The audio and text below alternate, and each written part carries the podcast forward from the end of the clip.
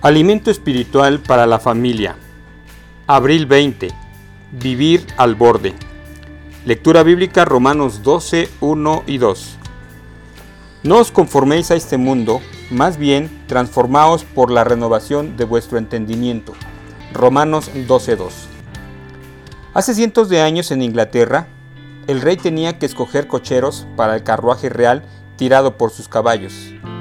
Este les hizo una pregunta a cada uno de los cocheros. Si me estuvieras llevando por un camino en la montaña lleno de curvas, ¿hasta qué punto podrías acercarte al borde del camino sin caer por la barranca? El primer cochero se jactó. Soy un conductor excelente, Su Majestad.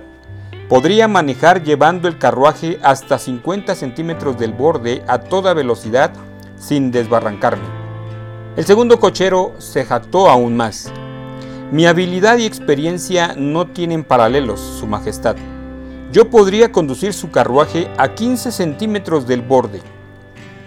Pero el tercer cochero respondió, La verdad, Su Majestad, yo no arriesgaría su vida. Yo conduciría el carruaje lo más lejos posible del borde. El rey, por supuesto, escogió al tercer cochero, ya que era el único más interesado en la seguridad del rey que en presumir. ¿Te parece divertido, amigo? Existe una actitud que aparece en muchas personas, tanto jóvenes como viejas en la actualidad. Ellos piensan, quiero ver hasta qué punto puedo acercarme al borde sin meterme en problemas. Lo único que quieren saber de la escuela es qué es lo menos que puedo estudiar y todavía aprobar las materias. Su único dilema en cuanto a llevarse bien con sus padres es ¿Cuánto les puedo mentir sin que me descubran? Su única pregunta en cuanto a tener su vida organizada es, ¿cuánto desorden puedo tener en mi habitación? Y cuando se trata de servir a Dios, se preguntan, ¿cuánto puedo pecar y salirme con la mía? Las personas útiles para Dios tienen la actitud del tercer cochero.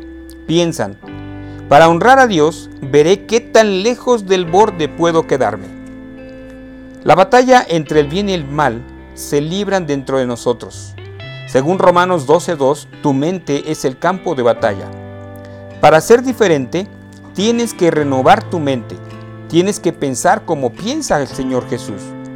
Pierde allí la batalla y la pierdes en todas tus acciones.